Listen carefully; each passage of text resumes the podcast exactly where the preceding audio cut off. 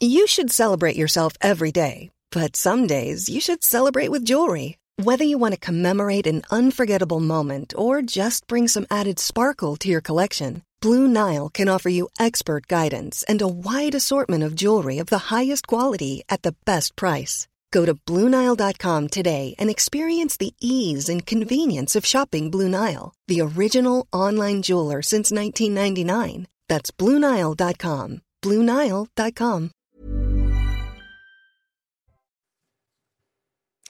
Bonjour à tous, bon dimanche et bienvenue dans cette émission spéciale d'enquête d'esprit, car les funérailles de Benoît XVI ce jeudi ont surpris et marqué les esprits par l'importance de ceux qui sont venus lui rendre un dernier hommage. 200 000 personnes en trois jours. Qu'était-elle venue chercher? Ces foules parfois très jeunes, toutes catégories sociales confondues. Eh bien, ce qui ressort des témoignages et des analyses, c'est qu'il a été un grand éducateur de la foi et de la spiritualité, un maître dans une époque qui en compte peu. Qu'a-t-il donc apporté à l'Église et au monde moderne sur Dieu à travers la foi, la liturgie et les saints? Trois domaines où Benoît XVI s'est particulièrement illustré. Qu'en restera-t-il aussi pour les générations à venir? C'est ce que nous allons voir dans cette émission spéciale avec l'abbé Claude Barthes. Bonjour monsieur l'abbé. Merci d'être avec nous. Vous êtes un spécialiste de l'Église et de la liturgie, bon connaisseur du Vatican. Vous avez rencontré le cardinal Ratzinger en son temps à plusieurs reprises et vous aviez notamment réalisé un entretien, ils sont peu nombreux, avec lui en 2001 dans le spectacle du monde. Vous nous en parlerez. Vous êtes également l'auteur notamment euh, de euh, La messe, une forêt de symboles aux éditions Via Romana. Avec nous également Gérard Leclerc. Bonjour, merci d'être avec nous. Vous êtes essayiste, vous êtes un observateur de la vie de l'Église depuis euh, de nombreuses années, éditorialiste à France catholique, auteur de plusieurs ouvrages, notamment Les dossiers brûlants de l'Église, Les défis de Benoît XVI aux presses de la Renaissance en 2005, et puis aussi Rome et les Lefévristes chez Salvatore en 2009. Avec nous également Philippe Pichot-Bravard, bonjour. Bonjour. Merci d'être avec nous. Vous êtes historien du droit. Vous avez beaucoup étudié les textes de Benoît XVI, vous nous en parlerez et vous, les, pardon, vous les utilisez même dans vos cours. Vous êtes l'auteur notamment de La Révolution française aux éditions Via Romana également. Et puis Véronique Jacquier, bonjour. Merci Véronique d'être avec nous. Euh, vous nous parlerez notamment des catéchèses de Benoît XVI sur, les, sur les, la vie des saints. C'est quelque chose qui restera certainement. Nous parlons de tout cela dans cette émission spéciale qui est en partenariat avec l'hebdomadaire France catholique. Tout de suite, les infos avec Éloi Rochebrune.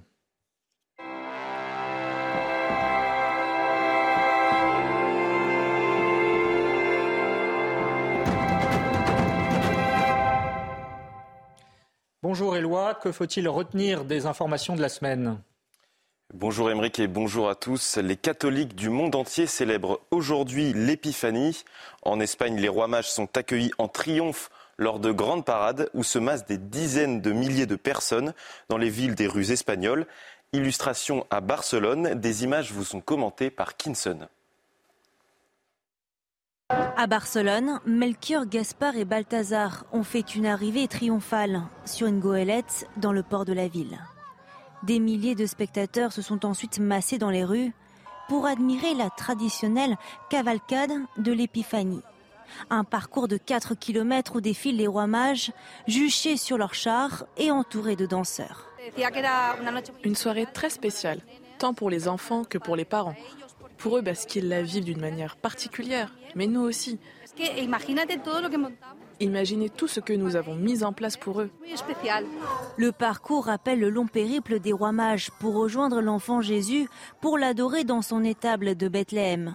Avec les siècles, l'or, l'encens et la myrrhe ont été remplacés par des millions de bonbons que les rois d'Orient distribuaient à tous les enfants.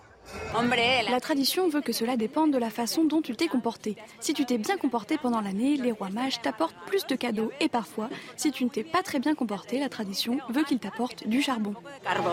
Une fête traditionnelle qui, pour la première fois depuis 2019, a pu se dérouler sans restrictions sanitaires.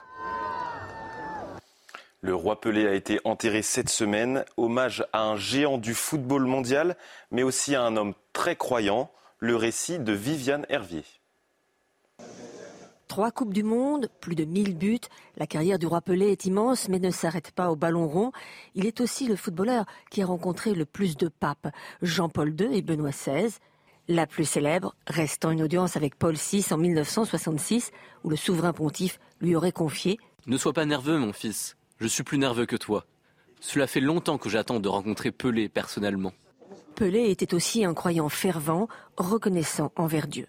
Nous avons des millions et des millions de personnes dans le monde et nous avons un Beethoven, un Bach, un Michel-Ange et Pelé. C'est un don de Dieu. Sa foi l'a aussi guidé jusqu'au terme de sa vie, lui qui voyait son 82e anniversaire comme un cadeau de Dieu. Pleuré par tout un peuple, Pelé s'en est allé, parti rejoindre Diego Maradona pour, comme il le voulait, jouer dans son équipe au paradis. Tout au long de la semaine, les catholiques de tous les continents ont rendu hommage à Benoît XVI et on va voir qu'en France, en Allemagne et aux Philippines, le pontificat de Benoît XVI a marqué les esprits. À Saint-Sulpice, les catholiques parisiens rendent un dernier hommage au pape Benoît XVI.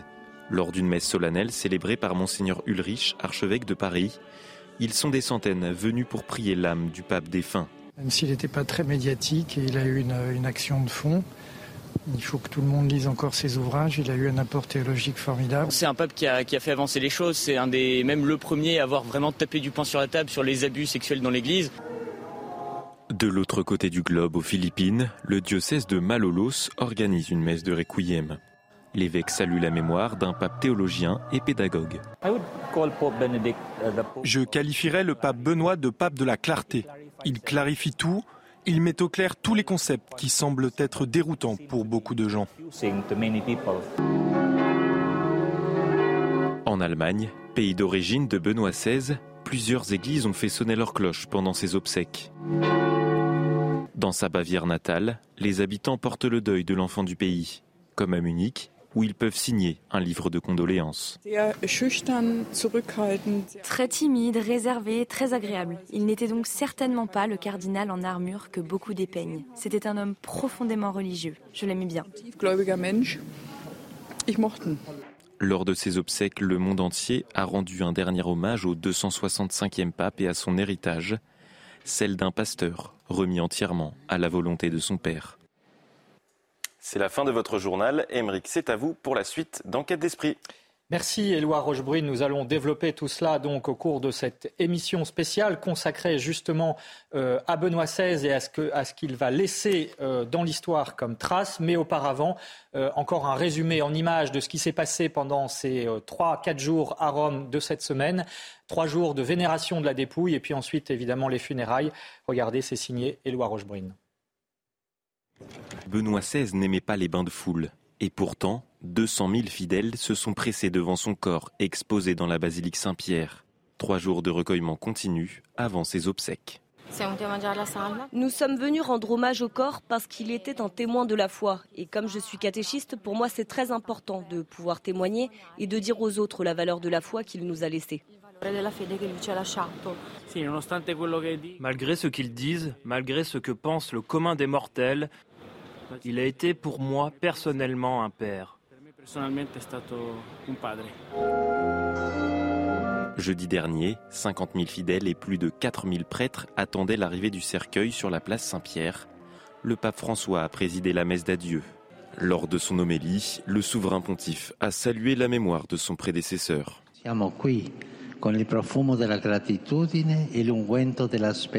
Nous sommes ici avec le parfum de la gratitude et l'ongle de l'espérance pour lui démontrer, encore une fois, l'amour qui ne se perd pas. Nous voulons le faire avec la même onction, sagesse, délicatesse et dévouement qu'il a su prodiguer au cours des années. Nous voulons dire ensemble, Père, entre tes mains, nous remettons son esprit. Vogliamo dire insieme, Padre, nelle tue mani consegniamo il tuo spirito. Après la cérémonie, le pape François s'est recueilli devant le cercueil. Les fidèles ont ensuite quitté la place Saint-Pierre. C'est le pape de notre génération. On l'a vu, on a vu son élection, on a vu sa renonciation, et donc on voulait, on voulait lui rendre hommage. J'ai pris mon billet d'avion euh, tout de suite euh, pour venir euh, l'honorer le... et lui demander aussi des grâces. À l'issue de la messe, Benoît a été inhumé en privé dans la crypte de la basilique, à la place de Jean-Paul II, dont le cercueil avait été déplacé lors de sa béatification en 2011. Alors il y a un élément qui a surpris euh, les observateurs euh, et les autorités également, c'est ce chiffre de 200 000 personnes qui sont venues euh, vénérer la dépouille de Benoît XVI dans la basilique Saint-Pierre avant même son enterrement. Les uns les autres, est-ce que ce chiffre également vous a surpris? C'est le même chiffre que pour Pelé, le footballeur dont on a parlé. donc c'est quand même étonnant parce que évidemment Benoît XVI n'était pas une star mondiale du football. oui, c'est étonnant parce que il avait renoncé. Euh, on se souvient de ce qui s'est passé à la mort de Jean-Paul II, où il y avait des foules considérables qui sont venues à Rome. Deux millions de personnes. Voilà, c'était évidemment euh, le pape qui meurt, ce qui est assez différent. Donc là, il a fallu vraiment que les gens veuillent le voir, veuillent venir euh, lui rendre cet hommage. C'était les plus motivés Plus motivés, je pense, oui. Gérard Leclerc, comment vous l'expliquez? Ben, Moi, je, réunis, je dis, j'ai ma réaction personnelle parce que euh, Joseph Ratzinger m'accompagne depuis ma, jeunesse, en fait, depuis euh, le Concile Vatican II. Et pour moi, mon problème, c'est un monde sans Joseph Ratzinger. Parce que vraiment, il m'a, accompagné depuis toujours euh, avec sa réflexion, sa réflexion théologique, mais aussi sa réflexion la plus large. C'était un homme immensément cultivé du point de vue littéraire, du point de vue de la philosophie politique, etc. Donc euh, c'est quelqu'un que j'ai toujours admiré euh, et suivi vraiment comme un conseiller, un guide spirituel. Philippe Pichot-Bravard, euh, cette ferveur-là à Rome, est-ce que ça vous a surpris? Pas, pas, vraiment. Benoît XVI a marqué beaucoup de fidèles. Il a, marqué, il a marqué les fidèles par son enseignement. On venait et les observateurs notaient qu'il y avait beaucoup de monde dans ces catéchèses du mercredi, dans ces audiences. On venait écouter le professeur Ratzinger se nourrir de son enseignement, de sa pensée, toujours profonde et très claire, comme cela a été rappelé tout à l'heure. Et puis, Benoît XVI avait su toucher les cœurs par sa douceur, par sa délicatesse, par... Euh, Contrairement à l'image qu'on a pu oui, lui accoler. Par ce sens de l'amitié et j'ai été marqué de ces témoignages euh, de personnes qui, depuis une semaine, disent Nous sommes venus à Rome parce qu'il faisait en quelque sorte partie de notre famille. Et moi, c'est comme ça que je le ressens aussi. Euh, Benoît XVI faisait en quelque sorte partie de ma famille. Voilà. Et, euh, et ces fidèles ont, finalement, ont retrouvé chez Benoît XVI le Saint-Père. Voilà. Euh, ce, titre de Saint-Père que porte le pape lui correspondait bien, il l'incarnait parfaitement et il a peut-être bien incarné cette, cette, fonction, cette fonction de pape par ce caractère paternel. Alors, on va, on va s'intéresser à présent à son enseignement, hein, la doctrine de la foi. Ça a été euh, son travail euh, lorsqu'il était le bras droit de Jean-Paul II et puis ensuite évidemment comme pape.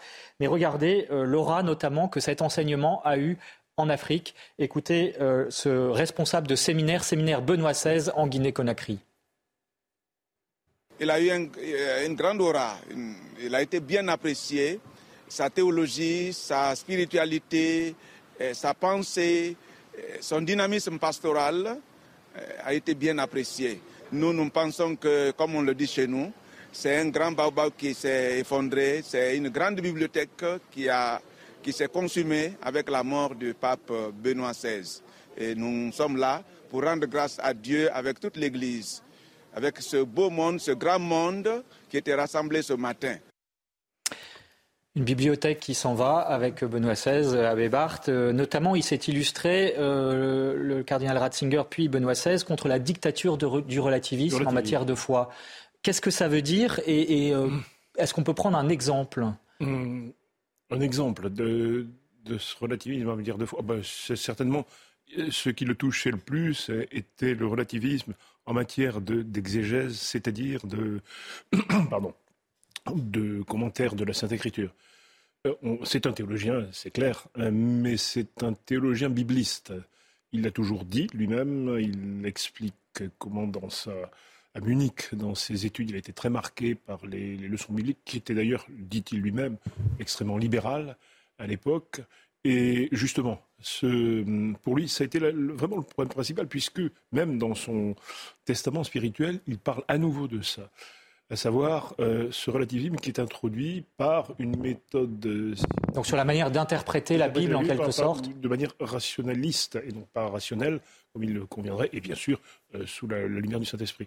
Et, lui-même alors retourne ce relativisme contre ses, commentateurs en disant vous aussi finalement vous nous présentez une thèse puis une autre puis une autre puis une autre et qui les unes les autres se détruisent. ça, ça a été, je crois que c'est l'exemple qui lui tenait le plus à cœur. Après, il y a tout le relativisme moderne en son. Véronique Jacquet. Oui, est-ce qu'il n'y a pas aussi euh, un combat contre le relativisme qui est l'esprit du monde? Parce qu'il dit aussi dans son testament spirituel euh, qu'en arrivant à la fin de sa vie, c'est très émouvant d'ailleurs, il n'y a qu'un chemin, c'est le Christ. Euh, et le chemin, c'est l'Église, malgré ses insuffisances, dit-il, malgré ses faiblesses. Et, ça veut dire qu'il n'y a pas d'autre chemin hors de l'Église, point de salut. C'est un petit peu ça, Gérard Leclerc. Il a eu cette douce intransigeance, Benoît XVI, non? Moi, je, suis frappé par, euh, par la densité de son enseignement euh, dès le départ, mais aussi comme pape. Voir un petit peu, il a voulu vraiment revenir au cœur de la foi et euh, à travers ses audiences du mercredi qui était extraordinairement suivi. On a, il a battu les records de, Jean-Paul II parce qu'on venait l'écouter parce qu'on savait qu'il y, avait, qu'il y avait une substance. Il y a une phrase qui dit euh, Jean-Paul II on le regardait et, Benoît XVI on l'écoutait. On l'écoutait, tout à fait, oui. Euh, et je vois le, euh, tout ce qu'il a produit aussi comme pape, ses encycliques, ses trois encycliques. Et puis, moi, je suis aussi très été très marqué par euh, ces trois volumes euh, sur Jésus. Alors ça, c'est inouï dans l'histoire de la papauté, un, pape qui écrit une somme sur, sur Jésus et en signant Joseph Ratzinger, euh, Benoît XVI. Et, tout, cela, pourquoi? Bah Parce que, évidemment, il avait besoin de, poursuivre une œuvre, mais cette œuvre, elle était euh, nécessaire pour nourrir la foi, la foi des gens et revenir au cœur même de la foi. Il a voulu... Euh, et parfois corriger certaines dérives il a été Le, grand prédicateur, comme pape, pour essayer de, revenir eh bien, au centre, c'est-à-dire au Christ. Euh, et, la christologie est au cœur de son œuvre. Et, et revenir aussi pour peut-être ce que je disais à l'instant, corriger euh, certaines dérives ou erreurs. On pense notamment à la fameuse théologie de la libération. Hein. Euh, pour faire simple, l'inspiration marxiste qui vient euh, jusque dans la théologie, notamment en Amérique du Sud. Et là-dessus, il a été extrêmement ferme en tant que cardinal notamment. Oui, c'est vrai. Ça, c'est une des domaines dans lesquels il est intervenu le plus. Non seulement la théologie de la libération, mais aussi les nominations d'évêques en Amérique latine une part de gouvernement chez lui qui a précédé son propre gouvernement. Par exemple, euh, la, nomination de Bergoglio comme euh, archevêque de Buenos Aires a été due au fait qu'à l'époque, il était considéré comme anti-théologie de la libération et euh, adversaire d'Aroup.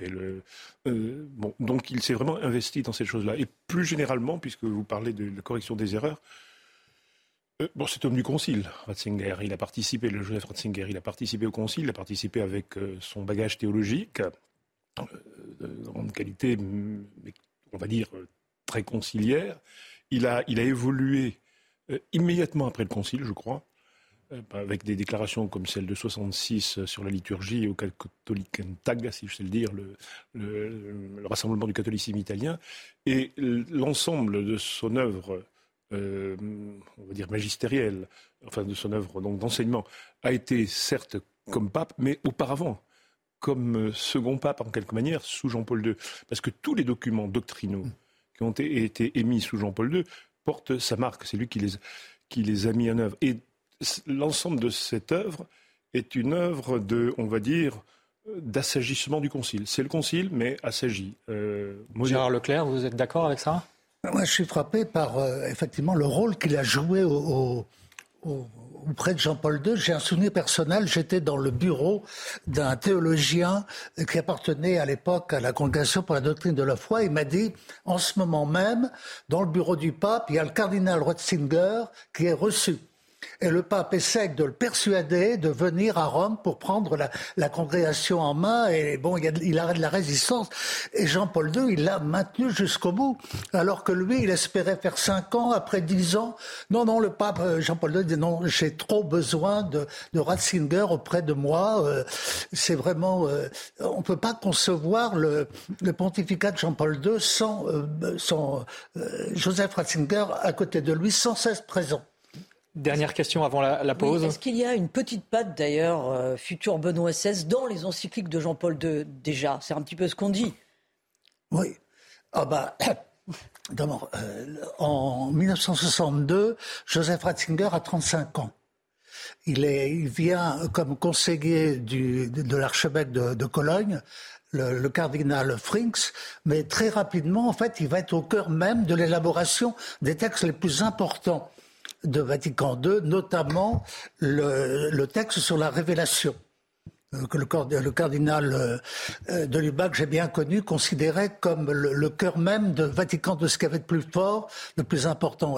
Et, Ratzinger a été là, vraiment au cœur de l'élaboration de ce texte-là. Donc il savait ce qu'il y avait d'important dans, dans Vatican II. Et euh, d'ailleurs, Jean-Paul II, à ce moment-là, il a aussi été présent. Euh, c'est ces gens-là qui ont fait Vatican II qui ensuite ont été accusés de trahir le Concile, ce qui était, à mon sens, un non-sens absolu. Est-ce qu'on peut dire, euh, peut-être juste pour conclure avant la pause, qu'il a cherché à, restaurer finalement l'importance de la foi, notamment de la doctrine, la pureté de la doctrine, après euh, les errements qui ont suivi euh, le Concile Vatican II et, le grand bouleversement, en tout état de cause, qu'on incrimine les textes ou pas, qu'a représenté Vatican de ce grand chambardement, comme dit. Tout, est résumé dans le discours de 2005 où il parle de l'herméneutique de la continuité. De la réforme dans la continuité. Voilà. Interpréter le concile dans la fidélité à la tradition de l'Église. Alors, on va parler juste après la pause parce que euh, quand même, il faut que nous fassions cette euh, pause de publicité. Eh bien, sur son amour de la liturgie et des saints, le bilan de Benoît XVI. Vous restez avec nous.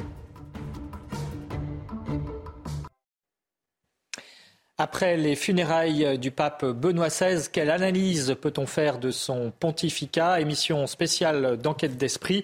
Et nous en parlons avec l'abbé Claude Barthes, il est spécialiste du Vatican, avec Gérard Leclerc, essayiste et éditorialiste, avec Philippe Pichot-Bravard, historien, et bien sûr Véronique Jacquier, dans une émission en partenariat avec l'hebdomadaire euh, France catholique qui euh, sort cette semaine un numéro spécial consacré justement à Benoît XVI. Nous allons parler à présent d'un autre domaine, parler de la foi, maintenant nous allons parler de la liturgie, avec notamment cette réaction, première réaction de euh, monseigneur Jean-Yves Riocreux qu'il avait rencontré, et voici ses impressions.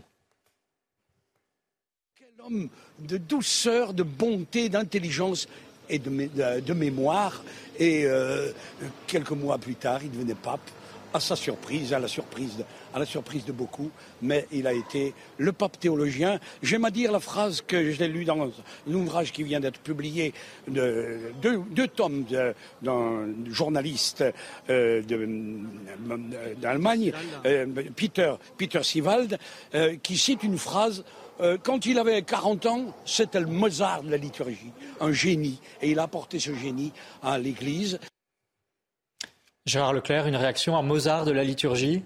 Ça vous semble convenir? Oui, je pense que ça remonte euh, à très longtemps, ça remonte à son enfance même à l'éducation qu'il a reçue de ses parents, euh, le milieu paroissial. Je ne sais pas qu'est-ce qui a inventé cette expression. On disait qu'il avait l'intelligence de huit théologiens et la foi la première communion. Je trouve cette expression assez, assez belle, assez parlante et exacte. Euh, et, euh, et, alors, il avait aussi, comment dirais-je, une appréciation théologique de, de, la, liturgie, de la liturgie euh, qui était au cœur de, au cœur de la, de la vie chrétienne. C'était pas quelque chose de, comment dirais-je, de subalterne, c'était le cœur même, de, le cœur battant de, de, de, la vie chrétienne.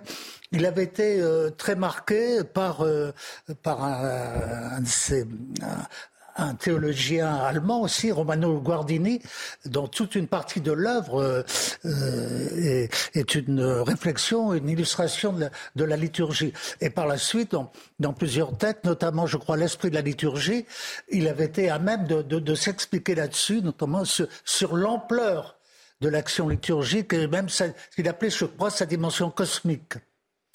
Euh, Abbé Barthes, lors de votre entretien avec le cardinal Ratzinger, donc je le rappelle en 2001, euh, celui-ci disait qu'il fallait redécouvrir la liturgie comme mystère. Est-ce que ça définit bien son intention en, cette matière? Oui, je pense. En effet, euh, bon, il faut quand même dire les choses bien. Clairement, c'est comme pour le bouleversement du Concile. Il y a un bouleversement dans la liturgie.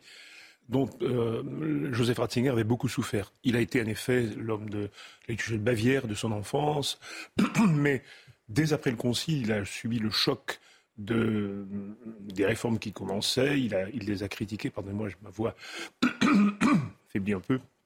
Et euh, il, euh, pour lui, donc, il l'a dit dès 66, il faut se méfier des nouveaux ritualistes, ceux qui refabriquent une liturgie. Et par conséquent, découvrir en effet son mystère profondément. Euh, c'est ce qu'il a essayé de faire à travers toute sa vie, et notamment. Euh, oui, et notamment dans, sa, dans, dans, la manière, je crois qu'il faut le dire aussi, de la manière dont il appuyait la liturgie traditionnelle qu'il a connue, bon, bien sûr dans son enfance, c'est clair, mais aussi également dans, sa, euh, dans ses débuts professoraux quand il était à Ratisbonne, où il était le, le confrère de Monsieur Gambert un très puissant euh, liturge du point de vue intellectuel qui connaît le spécialité des sacramentaires, etc., et qui était un fervent défenseur de la liturgie traditionnelle. Il a eu beaucoup d'amis dans ce monde-là. Et on peut dire que euh, son idée était d'assagir le concile, son idée était d'assagir la réforme liturgique, et un des moyens étant de réinfuser une, euh, la, liturgie traditionnelle et sa place euh, dans l'Église. Notamment par le motu proprio hein, de 2007. Et, même ceux qui ont précédé. Qui libéralisait la messe en latin, pour le faire simple et, sans doute de manière très, trop schématique. Mais est-ce qu'il a réussi, Philippe Pichot-Bravard, à apaiser ces fameuses querelles post-Vatican II en matière de liturgie? Il nous a apporté 14 ans de paix liturgique, et c'est considérable. D'abord, vis-à-vis de ceux qui étaient attachés à la forme extraordinaire il leur a rendu leur place à la table familiale, une place qui leur était souvent contestée. Et il a mis du baume sur les vieilles blessures. Voilà, c'est considérable. Et puis de l'autre, il a, euh, avec le motu proprio sumorum pontificum, euh, remis le Christ euh, au cœur de la messe, rappelé que la messe n'est pas une assemblée locale du peuple de Dieu, plus ou moins festive, c'est le renouvellement non sanglant du sacrifice du Christ. Et la messe permet de, se nourrir des, des sacrements, euh, de se nourrir de la présence réelle. Voilà.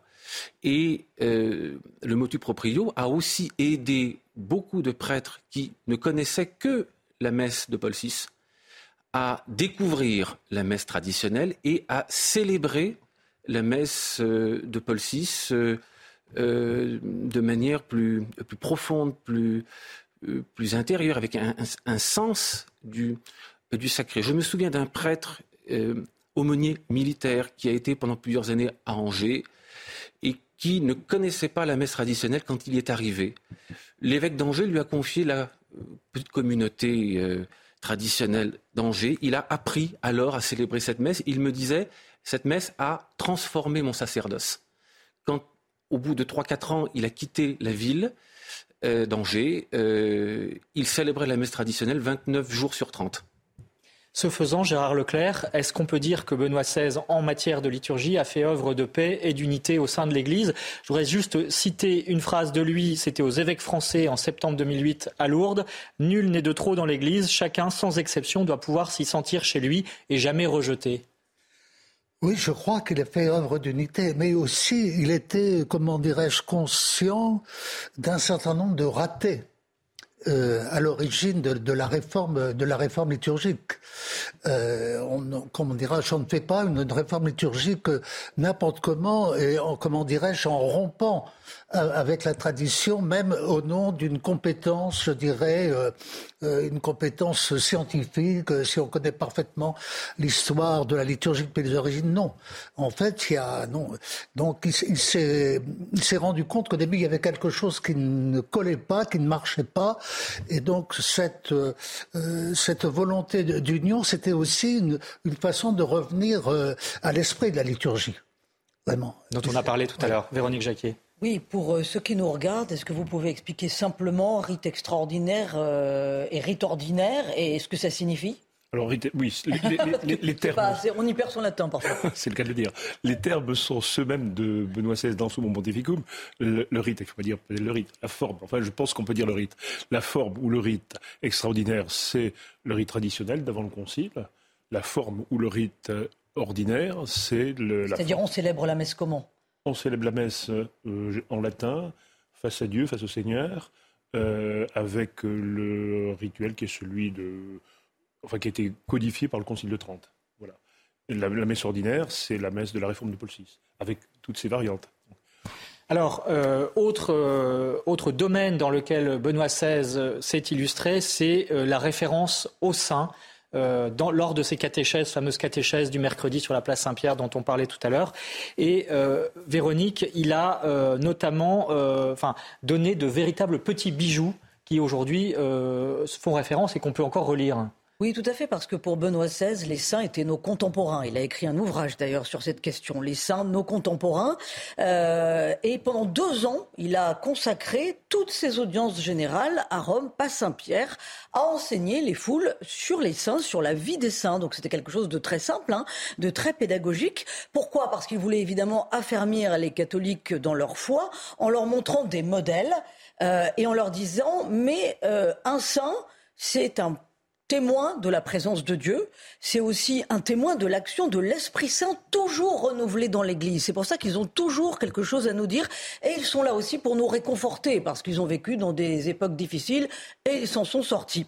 Alors, par exemple, il aimait citer le pape Saint Léon le Grand qui a été un recours spirituel et moral dans une époque marquée par les invasions barbares. Il a aimé aussi parler de, Saint Basile, évêque du IVe siècle, mais aussi euh, euh, père de l'Église. Pourquoi? Parce que Saint Basile, il aimait s'adresser à la jeunesse de son temps, le IVe siècle. C'était une période qui n'était pas facile. Et il disait, mais n'hésitez pas, Basile, hein, donc euh, Benoît XVI et Basile, n'hésitez pas euh, à, vous inspirer de la littérature antique, parce que même dans la littérature païenne, il y a des exemples de vertu. Voilà, pour le pape, euh, tout était bon à prendre, évidemment, à partir du moment où il y avait une forme de, sanctification. Et puis, bien entendu, la Bretonne Jeanne Jugan, la fondatrice de la congrégation des Petites Sœurs des Pauvres, il a beaucoup aimé la mettre en valeur. Il l'a comparée à un phare pour guider nos sociétés qui ont toujours à redécouvrir la place et l'apport unique des personnes âgées. C'était un thème qui était vraiment cher au cœur de Benoît XVI. Il l'a canonisé d'ailleurs. Voilà. Alors le pape émérite justement a procédé à 44 canonisations durant les 8 ans de son pontificat, dont celle de Sainte Français, dont celle de Jeanne Jugan euh, en 2009. Alors il précisait quelque chose de très important. Benoît XVI, chacun devrait avoir un saint qui lui soit familier à commencer par celui dont vous portez le prénom. Alors lui-même confiait évidemment ses figures de prédilection, Joseph Ratzinger, donc Saint-Joseph. Benoît, il avait choisi évidemment de s'appeler Saint-Benoît, le père du monachisme en Occident. Et puis Saint-Augustin, très important pour Benoît XVI, il avait ces mots, c'est un bon compagnon de route parce que dans notre époque, il a quelque chose de fondamental à nous dire, c'est-à-dire de toujours chercher la vérité. Merci Véronique. On remarque quand même quelque chose, Gérard Leclerc, c'est que les références choisies par Benoît XVI au cours de ses catéchèses font partie des premiers siècles de l'Église de manière générale, évidemment, on trouverait des exceptions. Mais alors, qu'est-ce que ça veut dire? C'est une des caractéristiques de, sa théologie. Et de ce point de vue-là, il était quand même en accord, je dirais, avec les Français. Je parlais tout à l'heure du père de Lubac, qui l'a beaucoup marqué, notamment le premier livre du père de Lubac, qui s'appelle Catholicisme. Et, euh, de Lubac, quand on lit un livre, c'est incroyable le nombre de références précisément à toute la tradition de l'Église depuis les, depuis les origines. Mais c'est quoi C'est un retour aux sources qu'il à travers cela Celle euh, que ce soit euh, le cardinal de Lubac dont vous parlez ou euh, Ratzinger, Benoît XVI, à travers ces références des premiers siècles, c'est un retour aux sources Oui, un retour aux sources et à la grande tradition de l'Église. Euh, il n'était pas du tout antithomiste, il connaissait très bien saint Thomas, il avait fait sa thèse sur saint Bonaventure, mais euh, il, euh, il, pensait que la, la, la tradition, c'était tout, c'était depuis les, origines, euh, depuis les premiers, les pères apostoliques, saint Irénée, les Cappadociens, etc., jusqu'à nous. Donc il y a une volonté de ressourcement qui est très caractéristique de cette génération de théologiens.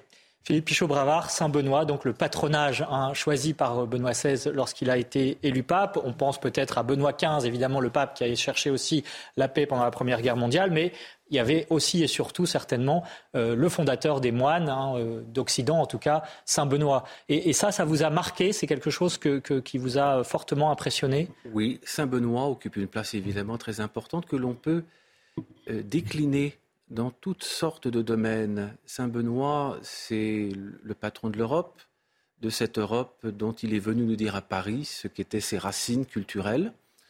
Saint Benoît, c'est le, père de la vie monastique, c'est ce géant de prière qu'était aussi Benoît XVI. Et qu'il est redevenu après avoir renoncé. Il a passé les dix dernières années de sa vie à prier pour nous à temps plein.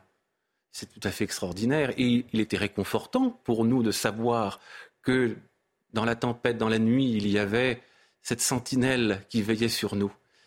Euh, et puis, euh, Saint Benoît, c'est aussi la règle avec sa délicatesse propre, sa douceur propre, son style propre euh, qui marque la manière de faire de Benoît XVI. Et c'est le pouce Dei aussi, l'œuvre de Dieu, c'est-à-dire la liturgie, Saint Benoît. Absolument. Mais alors, je, même question qu'à Gérard Leclerc. Qu'a-t-il cherché à faire à travers ce retour aux sources euh, chez les saints notamment, mais pas uniquement, hein, on l'a vu, on en a parlé. Euh, est-ce qu'il cherchait le renouveau de l'Église Oui, à travers certainement. C'est qu'il cherchait le renouveau de l'Église, c'est clair, et donc il le cherchait en effet plutôt euh, dans les temps lointains plutôt que dans les temps, les temps présents. C'est une manière de, de ressourcer. Et puis aussi, donc, d'apprendre de manière très concrète par ces vies de saints, ces vies de saints anciens, ce qu'est l'ascétisme, ce qu'est la, la, grande mystique, etc. Et la sagesse aussi qu'il a cherché à travers cela. Il est un détail que je relèverai. Benoît XVI est mort 400 ans presque jour pour jour après Saint François de Sales. Et Saint François de Sales euh, a beaucoup de points communs avec Évêque français d'Annecy, enfin à l'époque ce n'est pas la France d'ailleurs. de Genève, en exil à Annecy. Et Saint François de Sales, l'introduction à la vie des votes, c'est la sainteté pour tous, l'invitation euh, donnée à chacun de tendre à la sainteté, c'est-à-dire à cultiver l'amitié du Christ. Et Benoît XVI, c'est le pape de l'amitié avec le Christ. Il est d'ailleurs, euh, petit détail intéressant, les derniers mots qu'on lui prête sur son lit de mort. Jésus, je t'aime, quelques heures avant de mourir. Ça résume toute une vie? Ça résume son centre d'attraction. Je voudrais qu'on utilise les quelques minutes qui nous restent pour nous tourner vers l'avenir parce qu'on a parlé de ce retour aux sources que voulait Ratzinger. Est-ce que finalement, euh, que nous laisse-t-il pour le futur et, est-ce que finalement il était tourné lui aussi vers l'avenir? Parce que le, passé, on peut aussi s'y perdre. Oui. Il était tourné vers l'avenir, mais euh, bon, il faut dire les choses. son pontificat s'achève par un échec, par une démission qui s'explique par tout ce qui s'est passé pendant le pontificat, euh, tout ce qu'il a dû subir de ce qu'il appelait lui-même la, théologie, l'herméneutique de rupture. Et à Rome, ça a été parfois extrêmement violent avec toutes sortes de moyens. Donc, euh, euh, oui, euh, j'ai quelques hésitations. Quand, je l'ai interrogé, je peux vous donner une petite anecdote. Au moment où je venais d'écrire un article dans Catholica sur euh, l'avenir, on, se considérait comme en période de préconclave à l'époque, comme aujourd'hui, si vous voulez. Les préconclaves, ça dure longtemps, c'était en 2000, 2005. Et euh, j'avais écrit un article sur qu'est-ce qu'on peut faire. Et je disais, la gauche, entre guillemets, bien sûr, dans l'Église, Martini, le a un programme qu'il développe. Euh, les restaurateurs, on va dire, pour pas dire la droite, n'en ont pas. Donc il m'a accueilli en me disant, Monsieur l'abbé, nous ne parlerons pas de programme de pontificat. Euh, le programme de pontificat, c'est le magistère. Donc ça, c'était à la fois sa force et sa faiblesse, je pense. C'est-à-dire qu'il pensait que les textes euh, pouvaient avoir une action de gouvernement. C'est vrai, mais enfin, il faut aussi euh, agir, savoir comment réformer très concrètement l'Église, etc., etc. Voilà ce que je dirais. Donc, quelque chose d'inachevé bah, qui demande qu'à être continué. Gérard Leclerc, euh, qu'est-ce qu'il nous laisse pour l'avenir? Euh, cette, cette, synthèse qu'il a cherché à faire entre tout son extraordinaire patrimoine de théologien, une œuvre extraordinaire euh, qui continuera à nourrir les, les, générations. Je pense toutefois que euh, l'histoire euh, s'interrogera sur son pontificat lui-même et la façon dont il a été empêché de gouverner. Il n'a peut-être pas bénéficié de l'entourage et alors il a été en proie à, comment dirais-je, à une hostilité, euh, souvent d'ailleurs avec les arguments d'une mauvaise foi insigne, qui l'ont empêché souvent de... Euh, le, son historien, Peter Zeval, parle même d'un moment d'une rupture dans l'épiscopat, effectivement, et, rupture qui a amené quand même à la renonciation. Et, et, il a laissé à son successeur un certain nombre de, de problèmes qu'il faudra résoudre. Et je pense que la leçon qui nous, euh, qui nous reste, c'est quand même euh, la nécessité d'un enseignement nourri en même temps d'une direction ferme de l'Église, ne serait-ce que pour résoudre un certain nombre de problèmes euh, cruciaux aujourd'hui. On va écouter euh, le témoignage d'un jeune prêtre, euh, le père Danziek. Y a-t-il une génération Benoît XVI Parce qu'il faut dire quand même que lors de ses funérailles à Rome, eh bien, de très nombreux jeunes prêtres avaient fait le déplacement. et puis on entendra après la réaction de Philippe Pichot-Bravard. Écoutez le père Danziek moi, je pense vraiment qu'il y a une génération benoîtaise, déjà parce que j'en fais partie. Moi, j'ai eu la vocation le jour euh, de l'élection du pape, euh, pape Benoît XVI. Voilà, donc euh, j'étais en, retraite et, et j'ai vraiment été frappé par le Seigneur à l'heure même où il a été à, à, élu, élu pape.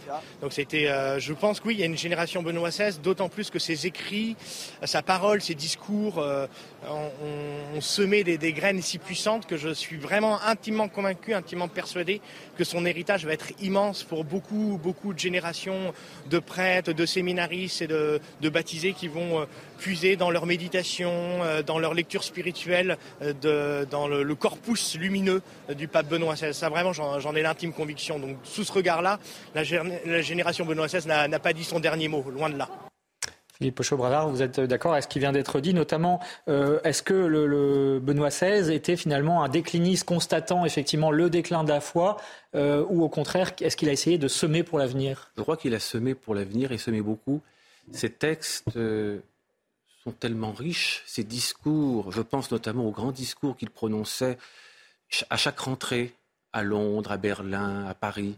Ces discours nous offrent matière à méditation pour très longtemps dans plusieurs siècles, on, étudiera encore Benoît XVI. Et je pense notamment à ce discours des Bernardins, auquel fait écho ultérieurement les catéchèses sur les saints, où il explique ce que sont les racines de la culture européenne, expliquant que cette culture européenne, elle découle de la raison philosophique des Grecs, du droit romain et de la spiritualité chrétienne.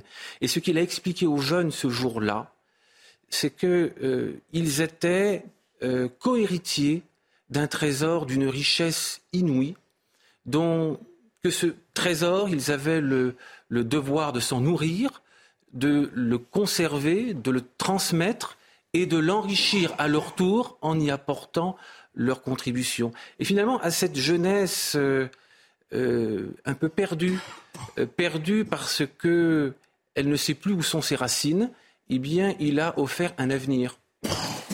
Une dernière réflexion peut-être, euh, parce qu'il a beaucoup parlé de ce qu'on appelle les minorités créatives hein, pour l'avenir. Il comptait effectivement sur des petites communautés euh, chrétiennes qui allaient redevenir, euh, le souhaitait-il en tout cas, le sel de la terre.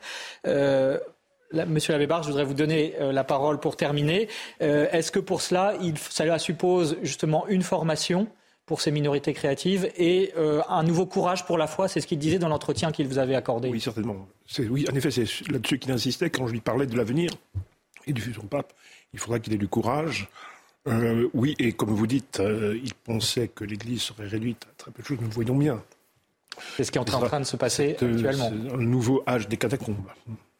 Merci, merci infiniment à tous de nous avoir euh, apporté votre connaissance de Benoît XVI et de ce qu'il laissera pour l'avenir. Merci à Véronique Jacquier également. Euh, à lire aussi dans ce numéro spécial de France catholique pour approfondir euh, cette belle figure finalement. Oui, le numéro spécial consacré à Benoît XVI, bien entendu, avec l'héritage de Benoît XVI relaté par Gérard Leclerc, la publication du témoignage, du testament, pardon, spirituel du pape émérite, et puis des témoignages de jeunes prêtres qui se disent génération Benoît XVI et qui se disent avoir réconforté euh, par, euh, par ce pape.